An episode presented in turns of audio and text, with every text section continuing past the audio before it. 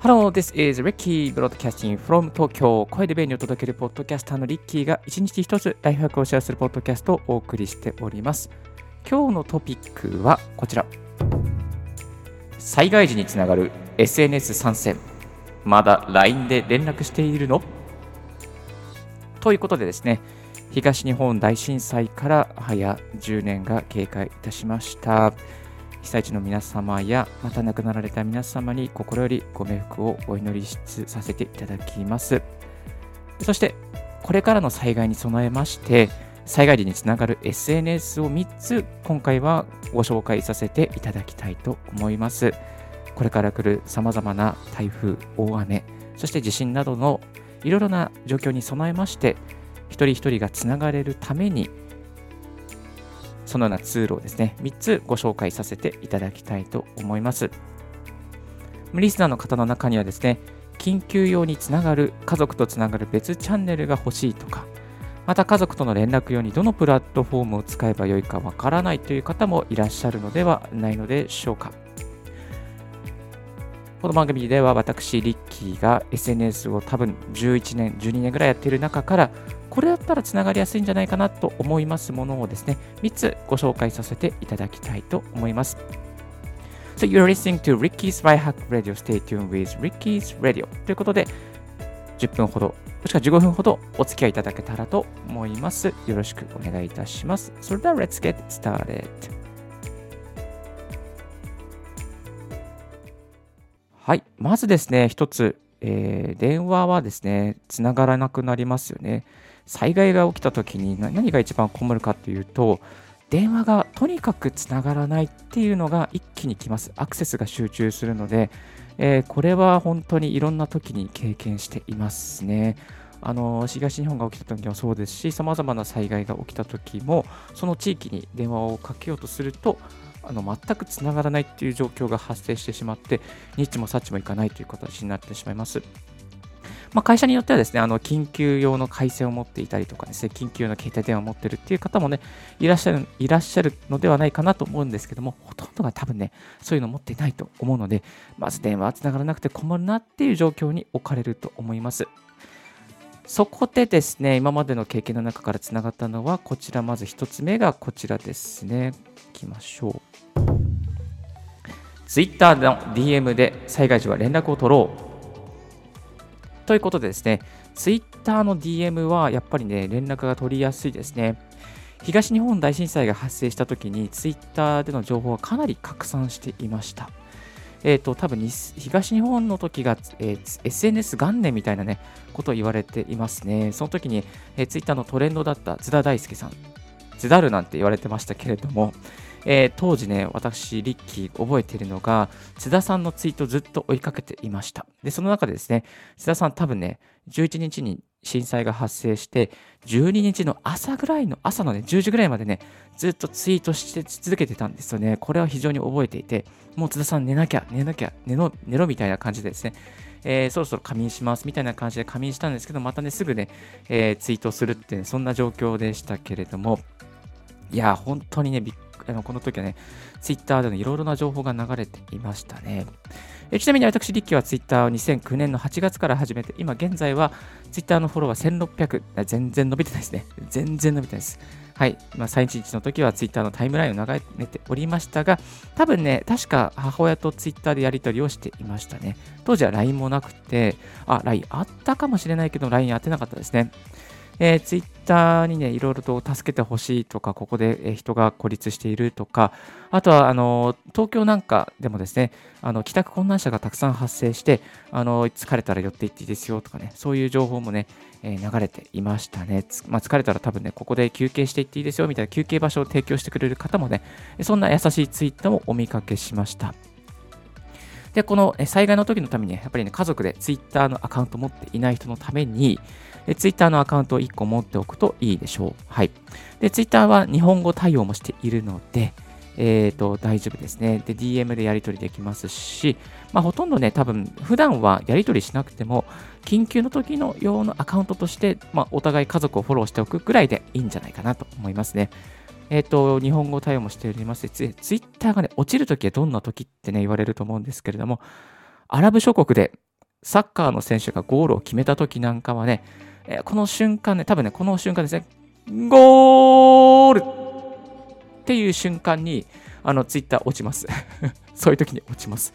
えだから多分ね、日本とあんま関係ないので大丈夫じゃないかなと思います。はい、ぜひこのツイッターね、まずね、まだ家族で、家族でツイッターのアカウント持ってないところはね、お互いツイッター持とうよみたいな感じで呼びかけて、お互いフォローしておくといいと思います。で、ツイッターにはね、あの、なんていうかな、こうリストを作ることができるんですよ。リスト。例えば家族リストとか友達リストとかね、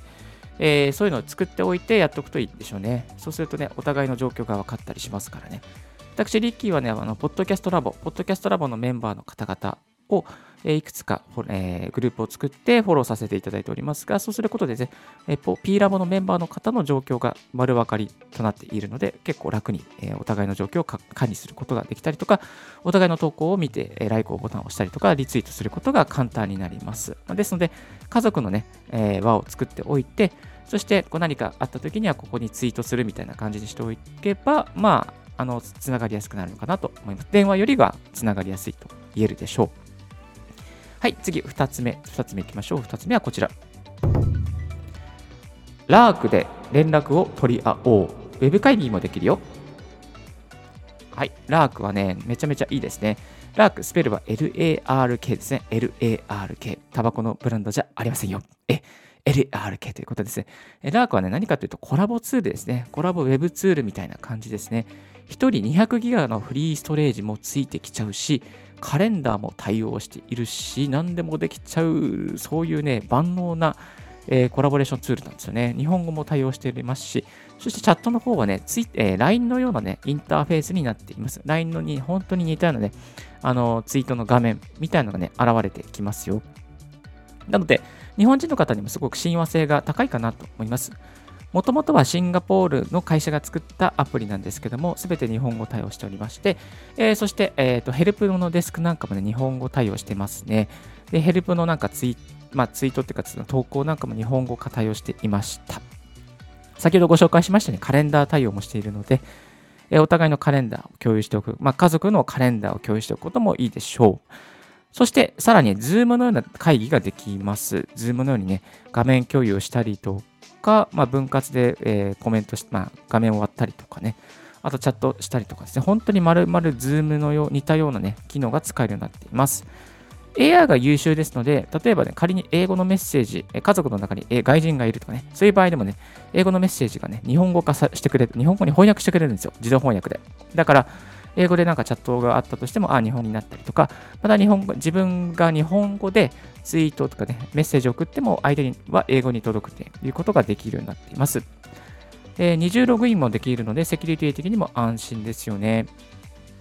家族会議のプラットフォームとして、ぜひこの Lark、非常におすすめです。ウェブ会議の方は時間制限なく使えますし、まあね、 Zoom の40分の、まあ、こうね、あの会議に疲れたっていう方はね、この Lark でサクッと作って、そしてコラボレーションでね、ドライブ整理したりとか、ドライブで共有したりとかね、あとは、なんだろうな、まあ、カレンダー共有したりとかね、そういうことをね、使うこといいのではないのでしょうか。はい、そして、えー、最後、3つ目。 Discord で音声会議ができちゃおう。家族音声会議もしちゃいましょうね。えー、ということで、Discord はかなりおすすめですね。もともとはゲーマー用のソフトとなっていますが、まあね、ゲームをしながらでもね、軽く動かせるっていうのがこの Discord の売りですね。あの、あんまり重たくないんですよ。あの、アプリが。そう。だからね、非常に使いやすいんですよね。えっとね、各種ソフト揃っております。Windows 用、Mac 用、iOS 用、Android 用、あと Linux 用とかもね、えー、揃っておりますし、えっと、アメリカからできているソフトですけれども、日本語対応もしております。嬉しいですね、日本語対応。嬉しい。ありがたい。はい。えー、そして、チャット、そして声の会議。いわゆる音声会議ができるようになってます。音声会議をね、拡張すると、電話会議、ウェブ会議もできるようになってますね。えー、画面共有しながらとか、お互いの顔見ながら、ウェブ会議もできるようになっております。たまにこういうウェブ会議、私、リッキーも使っております。もちろん、このウェブ会議もですね、あの無制限、時間無制限で、どこまでもどこまでも使うことができますので、 Zoom の会議に飽きた方はこれを使いましょう。えー、そして画面共有もできますし、また、えー、この自分の操作画面を共有しながら配信することもできます。嬉しいのはグループチャットを作ってグル、グループを作ってグループチャットでできますし、グループでの音声会話もできます。えっと、グループだけではなくて、特定の人との会話、特定の人とのチャットもできますね。私、リッキーはこの特定の人とのチャットをよく使っていますね。 FaceTime でつながらないときは、このね、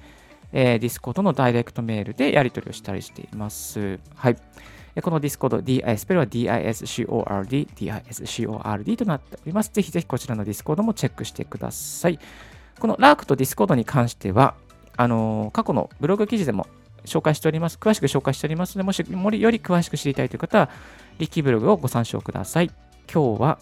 災害時につながる SNS 参戦ということでご紹介させていただきました。3つ、 Twitter、Lark、Discord、え Twitter、ラーク、Discord、この3つをね、押さえておけば、えー、大丈夫だと思います。でもね、もうちょっと他にもいいのないのっていうことね、えリスナーの方、気になる方もいるかなと思いますので、ちょっと口頭だけ、口頭でサクッとお伝えさせていただきますと、えー、テレグラムですね。テレグラム。T-E-L-E-G-A-G-R-A-M。テレグラム。確かこれはヨーロッパのね、アプリケーション、SNS みたいなね、LINE みたいなアプリケーションなんですけど、結構ね、セキュリティがしっかりしているっていうのがありますね。テレグラム。あとは iMessage とか、えー、Google チャット。これは Google のサービスですね。Google チャット。Google のアカウントを持っていないと使えません。Skype も便利ですよね。 Skype で Skype チャットな、チャットもできますしね。 Skype もいいでしょう。これ Skype 古いですね。多分2005年、4年ぐらいからね、サービスなので、もうかなり13年ぐらいになってますね。あとは Slack とかね。 Slack とか、あと Facebook メッセンジャーもありですね。あの例えばクラブハウスなんてのもいいのかなと思います。何かあったら災害、災害用クラブハウスみたいなね、作っておいて、災害時はここでクラブハウスで話そうみたいなね、そんなこともいいのかなと思います。ただしね、今は、あの iOS の電話機能があるものしかできませんので、まあちょっとクラブハウス、あのスマホが iPhone の、ね、家族は使えますね。はい。で、Android 版はね、まだまだ、あの、なんか入れないないみたいなので、もうすぐね、リリースされるみたいな噂はありますけれども、もうちょっとかかるかなと思います。はい、サクッとまとめさせていただきますと、災害時につながる SNS 参戦ということで、Twitter、ラーク、Discord をご紹介させていただきました。緊急時に家族とつながれるプラットフォームを持っておきましょう。そしてね、えー、LINE 一択はちょっとね、怖いかなと。LINE もね、いいんですけどね、すっごいユーザー数が多いんで、落ちる可能性もちょっとあるかなと思うので、ちょっとね、あの、これは今回別のものをご紹介させていただきました。そして、災害時はやっぱりね、電源の確保が必要ですよね。電源がないとね、結構きついです。なので、電源を確保するためにおすすめなのがアンカー。アンカーの災害時用のですね、えー、大容量バッテリー、おすすめなのが一つあります。アンカーにね、すごいいいのがあるんですよ。このね、えー、800、えー、アンカーパワーハウス2800ってことで、778、えー、ワットですね、あるんですね。これはね、すごい、えー、iPhone8 が89回、iPhone12 が58回、ノートパソコンが12回、あとは LED ライトが110、60時間、テレビが10時間動く、そんなね、えー、大容量のアンカーのポータブル電源、これはおすすめでございます。災害時に1つ買っておくといいと思います。こちらもリンク置いておきます。はい、今日は災害時につながる SNS 参戦ということでお送りさせていただきました。合わせて聞きたいは、テレビなし生活を6年続けて分かった3つのメリットということで、過去のオンエアでご紹介しております。災害時テレビがつながらなくても大丈夫。テレビなし生活でも大丈夫な、こちらをコツをお送りしておりますので、こちらもチェックしてください。今日のラジオはいかがでしたでしょうか？少しでも役に立ったなと思う方は、ポッドキャストの購読をお願いいたします。リッキーブログ、リッキーのツイッターも更新しておりますよ。リッキー、こういう企画やってよなどのありましたら、ツイッターまでご連絡くださいませ。Thank you very much for tuning in Ricky's Right Hack Radio. This Right Hack Radio has been brought to you by ポッドキャストのリッキーがお送りいたしました。Have a wonderful and fruitful day. Don't forget us, my. Bye bye.